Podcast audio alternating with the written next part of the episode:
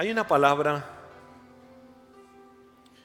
que está en el Evangelio de Mateo, capítulo 9, versos del 35 al 38. Muy conocida esa palabra. Y esa palabra dice así, recibe esto en tu corazón. En breves minutos quiero que tomes esto, que lo recibas y que lo creas. Recorría Jesús, o Jesús recorrió, todas las ciudades y aldeas de esta región, enseñando en las sinagogas y anunciando la buena noticia. Di conmigo buena noticia.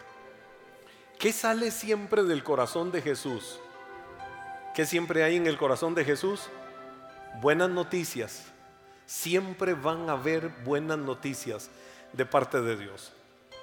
Hay gente que tiene la mentalidad religiosa de creer o de pensar que de Dios muchas veces vienen castigos, disciplinas y un montón de cosas que casi estamos pensando en Dios como pensar en una película de terror. Y ese no es Dios. Ese no es Dios. Dios no trabaja ni actúa así. Por eso, si hay algo que puedes tener en tu corazón como certeza, es que de Dios siempre viene lo bueno. Siempre hay buenas noticias. Y dice, y sanaba toda clase de enfermedades y dolencias. ¿Qué sanaba el Señor?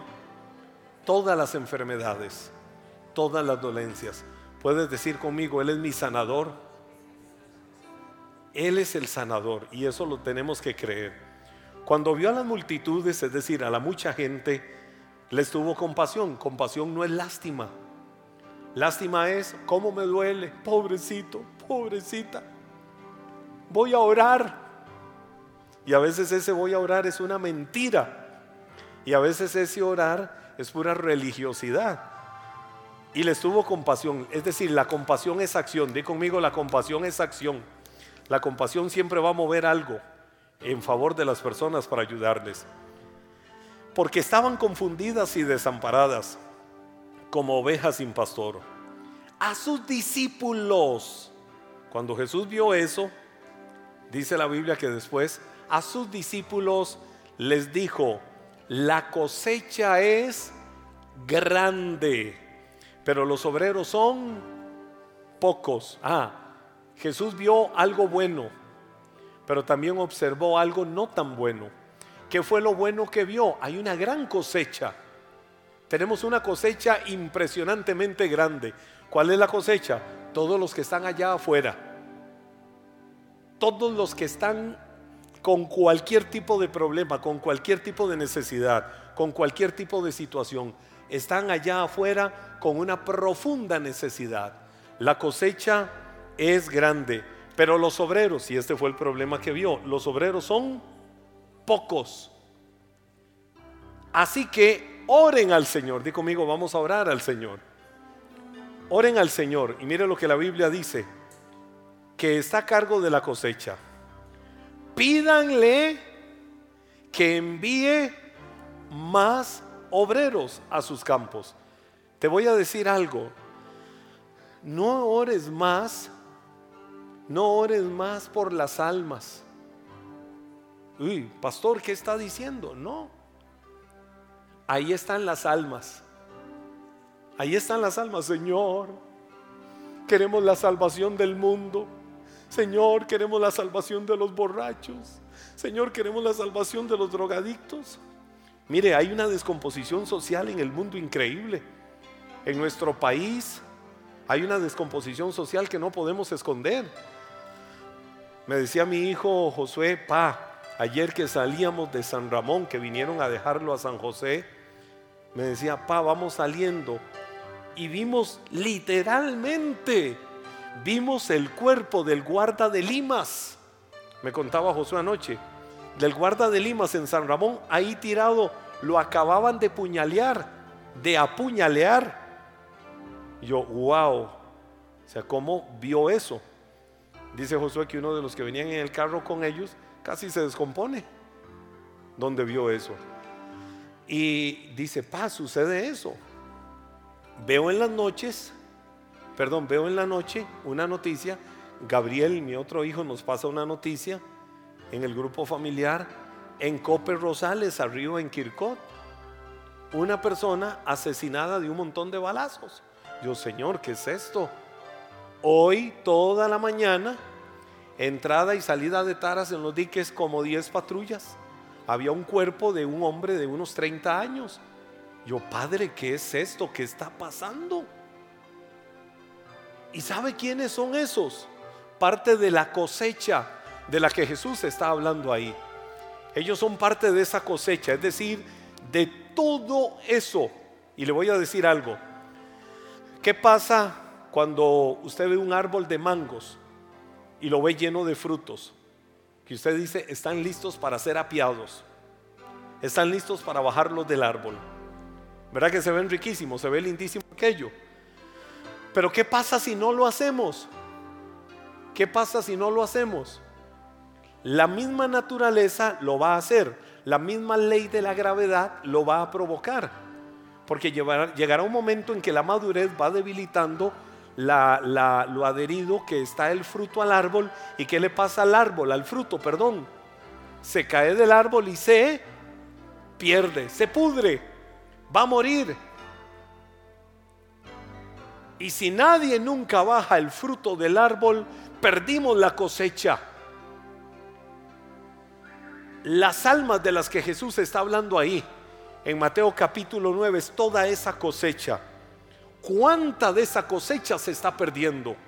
¿Y por qué se está perdiendo? Por falta de obreros, de obreros comprometidos, de gente que diga, aquí estoy, de gente que diga, nos vamos a mover, de gente que diga, vamos a hacer lo que Dios nos ha mandado hacer. Y entonces yo me encuentro en la Biblia a Jesús diciéndoles, oren al Señor de la mies o el Señor de la cosecha, pero no por la cosecha. Porque a veces nos volvemos religiosos en eso y Señor, tengo un dolor. Salva al drogadicto. Salva a la prostituta. Salva al degenerado aquel y sálvalo y sálvalo y sálvalo y sálvalo. Y nos vamos en puro cuento. Y nos vamos en pura historia. Jesús dijo, oremos para que hayan más obreros para la cosecha. Entonces, ¿por qué debemos de orar si queremos ver un avivamiento, si queremos ver salvación, si queremos ver muchas almas trasladadas de las tinieblas a la luz admirable? ¿Por qué tenemos que orar? ¿Por qué tenemos que orar? Por obreros. Ahora, eh, vamos a ver, ¿quiénes están de acuerdo conmigo que hay que orar por obreros? Ok, pero no pienses en cuántos obreros tienen que ir. ¿Puede alguno ahora volver a levantar la mano y decir, Señor, aquí estoy, yo quiero ser el primer obrero haciendo eso? ¿O se verán menos manos levantadas? Quiero ser el primer obrero haciendo eso. Quiero ser el primero que se sacuda y empiece a hablarle a la gente y decirle, reconcíliense con Dios.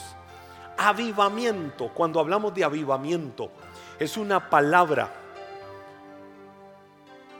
que yo la veo impregnada en esta verdad que Jesús está diciendo. Mire, a veces avivamiento está más adherido a las emociones del vocabulario cristiano que a lo que realmente el Señor quiere de nosotros cada día en cuanto al avivamiento. Porque avivamiento literalmente significa revivir o volver a dar vida. Usted ve una persona que está mal, una persona que está casi muerta y de un momento a otro, por algún tratamiento, algo que hicieron ahí en el momento, se avivó la persona, se volvió a despertar. O hay una persona que está en un letargo y le sacudieron y le movieron y decimos, se avivó. ¿Qué es avivamiento? Es volver a la vida. Eso es avivamiento. Avivamiento es sacudirnos y decir, yo voy a volver a vivir. Yo voy a volver a hacer algo que yo hacía, pero lo voy a hacer con una frescura. A mí me preocupa, me preocupa mucho cómo los cristianos de nuestro tiempo se han vuelto tan emocionales se han vuelto tan emocionales. Y entonces, a veces hemos caído en, lo, hablaba con mis hijos ahora en la tarde, principalmente con, con Josué lo hablaba, y yo les decía, la verdad es que a veces tenemos que sacudirnos aún en cómo le hablamos a la gente. Nos hemos vuelto tan emocionales que a veces no hallamos ni cómo decirle algo a alguien para que no se ofenda. No hallamos ni cómo decirle algo a alguien para que no se vaya de la iglesia o para que no deje de servir a, a Dios. Y nos hemos vuelto tan, tan, tan dóciles, tan frágiles. Y hemos perdido el carácter. Y esto sucede a nivel general en el mundo. Nos mueven los vientos para donde sea. Cuando dice la Biblia ahí, en la acción de Jesús, que la cosecha y los obreros tienen que estar ligados por un avivamiento. ¿Qué es avivamiento? El resultado de los trabajos en el obrero para traer a aquellos es porque algo volvió a la vida. Y tenemos que volver a la vida en eso. El Evangelio es un mensaje que proviene del corazón avivado. Yo quiero ver milagros, yo quiero ver como nunca antes gente viniendo a Cristo otra vez. Yo quiero ver otra vez paralíticos levantándose. Quiero ver personas que han tenido un diagnóstico médico adverso. Quiero ver gente que dice, estaba en la peor ruina, ya sentí que perdí todo y vino mi milagro financiero. Gente que diga, no sé cómo me vino, pero me vino la respuesta de Dios. Claro, primero hay que ser fiel con Dios. Porque a veces nos gusta que, que el Señor nos dé, pero no nos gusta honrar a Dios. Entonces, yo necesito y quiero y anhelo volver a ver esos tiempos. Avivamiento es literalmente un regreso a las cosas de Dios y un despertar que nos lleva a reconocer la presencia de Dios en medio de la iglesia.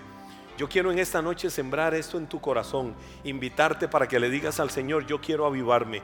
Una iglesia avivada amará más a Dios que las bendiciones de Dios. La iglesia que se aviva, la iglesia que se despierta, va a amar más a Dios que las mismas bendiciones de Dios. Ahora, ¿por qué Jesús hizo esto? Voy a mencionarle otro versículo y voy a cerrar con este versículo para que cerremos esta noche otra vez adorando a Dios en un ambiente de exaltación y de adoración al Señor. ¿Sabe por qué Jesús hizo esto? Dice Lucas capítulo 4, verso 18. Tomen este versículo en sus corazones. Lucas 4:18. Jesús dijo, el Espíritu del Señor está sobre mí. ¿Cuál es el Espíritu del Señor? ¿De quién estaba hablando Jesús? Del Espíritu Santo. ¿Dónde estaba el Espíritu Santo? Sobre, di conmigo sobre. Ahora, entiendan esto. Antes de la gracia, es decir, antes de la muerte y la resurrección de Cristo, nunca Nunca el Espíritu Santo venía al corazón de las personas. El Espíritu Santo se posaba sobre las personas para una acción específica y determinada de Dios. Lo vemos en el Antiguo Testamento, Gedeón, lo vemos eh, eh, eh, en el mismo Jacob, lo vemos en muchos ejemplos, Josué, cómo el Espíritu de Dios venía sobre ellos en un momento determinado para una acción específica. Hoy el Espíritu Santo no viene sobre tu vida, hoy el Espíritu Santo mora en tu vida. Hoy eres la habitación, eres el templo del Espíritu Santo. Pero Jesús dijo, el Espíritu del Señor está sobre mí.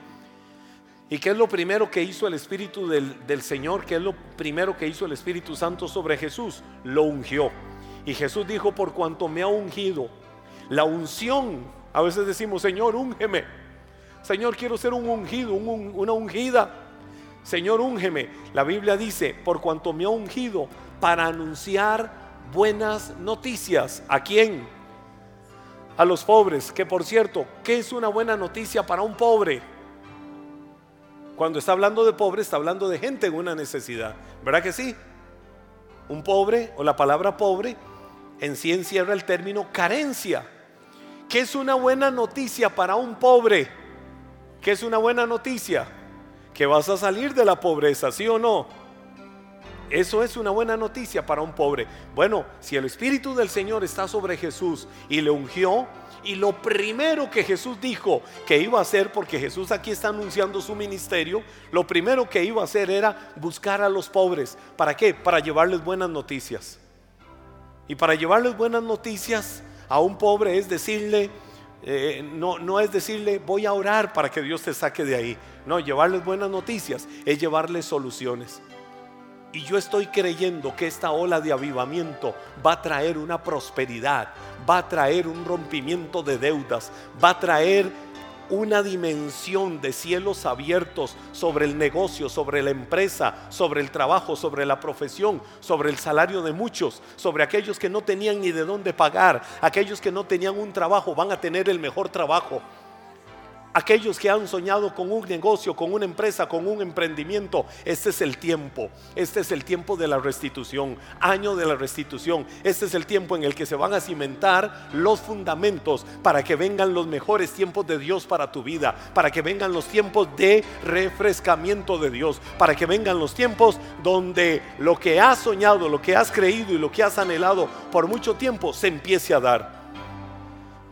Estabas pasando la peor temporada de deudas, la peor temporada de ruina, deudas por un lado, por otro lado y toda la situación de estrés que esto trae, pues es el tiempo de que empecemos a saludar como lo hizo Abraham, en esperanza contra esperanza, todo lo bueno que la ola del avivamiento va a traer sobre nuestras vidas. Jesús dijo, el Espíritu del Señor está sobre mí y me ha ungido para llevar esas buenas noticias. El Espíritu Santo no está sobre nosotros, está en nosotros. Y yo hablo con la autoridad del Espíritu Santo para decir que viene un rompimiento, que viene un tiempo de refrescamiento que viene un tiempo de lo nuevo, un tiempo de lo fresco de Dios para que empieces a vivir la mejor temporada de tu vida en el nombre de Jesús.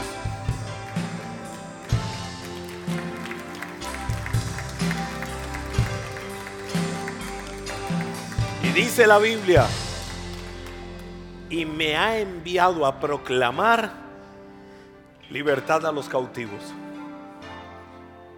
de que has estado cautivo, de que has estado cautiva, qué te ha estado amarrando, qué te ha esclavizado, qué cosas te están ahogando hoy. Hoy en el nombre de Jesús yo también estoy hablando con la autoridad de la unción del Espíritu de Dios para decir, se rompen cadenas, se rompen yugos, lo que te ha tenido amarrado, amarrada por años, lo que te ha tenido atado se rompe en el nombre de Jesús, porque viene ahora algo nuevo y fresco. Ya no más, ya no más lo que el mismo Jesús anunció, cautividad. Cautividad es esclavitud. ¿De que eras esclavo? ¿De que eras esclava? ¿Qué te estaba matando? ¿Qué te estaba destruyendo? ¿Qué te estaba dañando? ¿Qué te estaba afectando en el nombre de Jesús? Esa cautividad perece. Ya no vas a ser más esclavo y ya no vas a ser más esclava de todo lo que te ha venido literalmente destruyendo en el nombre de Jesús. Vienen tiempos de libertad, tiempos de refrescamiento y avivamiento. Y Jesús dijo también, y dar vista a los ciegos y poner en libertad a los oprimidos. Vista a los ciegos encierra la obra sanadora de Dios, cualquiera que sea la necesidad. Y cuando dice la Biblia también, cerrando Jesús ahí, libertad a los oprimidos, el corazón oprimido, el corazón al que Satanás quiere tener derrotado, afligido, deprimido, ansioso, eh, eh, ¿cómo se llama esto? Con pánico y muchos otros males que se dan en el alma o se dan en el ser interior y explotan también en el cuerpo, se van a romper en el nombre de Jesús. Yo quisiera en esta noche invitarte para que si estás creyendo esta palabra y como obrero del Señor te pones en la brecha, te voy a decir algo, es más, voy a decir algo. La mejor sanidad para, para muchas personas en su alma es servir a Dios. La mejor sanidad para muchos problemas, la mejor sanidad para muchas cosas es comprometerte con Dios. Cuando estás tan comprometido y comprometida con Dios, sirviéndole, el Señor se va a encargar de hacer todo lo demás. Y Dios lo puede hacer. ¿Qué tenemos que hacer nosotros? Ponernos en la brecha y decir, en esta ola de avivamiento que Jesús anunció, yo voy a entrar. Y voy a ser un proclamador de las buenas noticias que también vinieron a mi vida. Y se van a romper muchas cosas en el nombre de Jesús. Si alguno puede creer conmigo esta palabra en esta noche, yo quiero invitarte a que te pongas de pie. Ponte de pie y dile al Señor, yo quiero creer a esta palabra. Lo primero en Jesús, escucha esto, Lo primero en Jesús fue el Espíritu Santo. Puedes ir levantando tus manos y abrir tus labios y creer esto. Lo primero fue el Espíritu Santo. Lo segundo fue la unción. Y cuando vino la unción del Espíritu a él, empezaron a soltarse las manifestaciones. Jesús dijo, el Espíritu Santo, el Espíritu del Señor está sobre mí. Inmediatamente vino la unción y después de la unción vinieron las manifestaciones. La unción, la unción es la puerta para todo lo bueno que viene posteriormente. Levántale tus manos y dile, Señor, ya tengo lo primero, que es el Espíritu Santo en mi vida. Tengo lo primero, que es al Espíritu Santo morando en mi corazón. Que venga lo segundo, que es la unción. Señor, yo me abro para que esa unción venga a mi vida. Que me traiga una frescura espiritual, una pasión por Dios, una pasión por la iglesia, una pasión por congregarme, una pasión por ganar almas, una pasión por llevar a otros a Cristo Jesús. Señor, inmediatamente tu palabra dice que vienen las manifestaciones.